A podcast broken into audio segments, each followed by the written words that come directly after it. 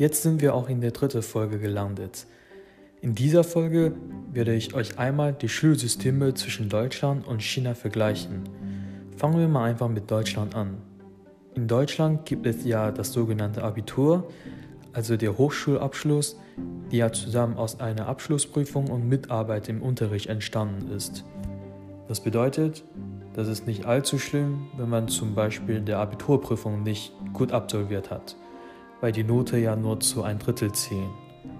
Aber in China ist das komplett anders. Der in China sogenannte Gaokao ist äquivalent zu der deutschen Abitur. Es unterscheidet sich aber erstens durch die Punktzahlsystem und zweitens, wie man die Punkte überhaupt erreichen kann. Die maximal zu erreichende Punktzahl ist meistens 750 Punkte. Das heißt, mit ca. 600 Punkte hast du schon einen sehr guten Abschluss geschafft. Es unterscheidet sich zwischen Deutschlands Abiturdurchschnitt, wobei die 1,0 der beste Note ist. Es gibt außerdem einen riesen Unterschied, wie man die Punkte erreichen kann.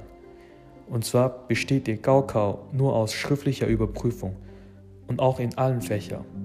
Was bedeutet das denn? Das bedeutet, man hat unnormal viel Druck drauf auf das Üben der Prüfung, die meistens eine Woche dauert. Das ist dann auch unnormal schade, wenn man einen Ausrutscher hat. Das sogenannte laufende Mitarbeitsnote gibt es in China nicht.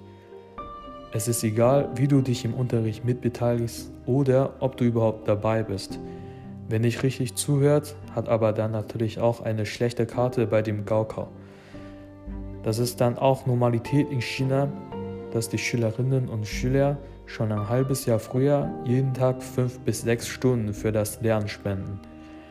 Ich finde allgemein, dass für die Chinesen wichtiger erscheint, einen guten Abschluss zu haben, da viele auf einem Studium interessiert sind, während man in Deutschland viele Schüler nach der Schule mit Ausbildung anfangen.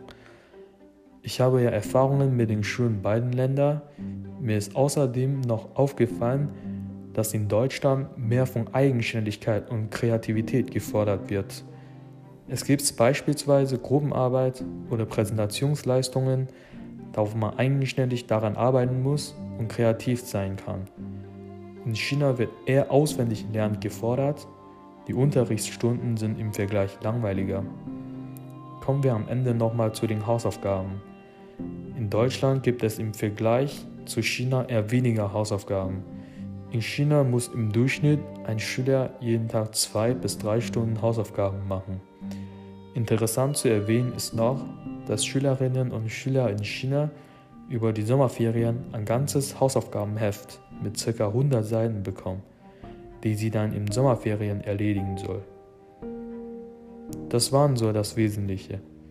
Ich hoffe, die drei Folgen Podcast hat euch gefallen und bis zum nächsten Mal.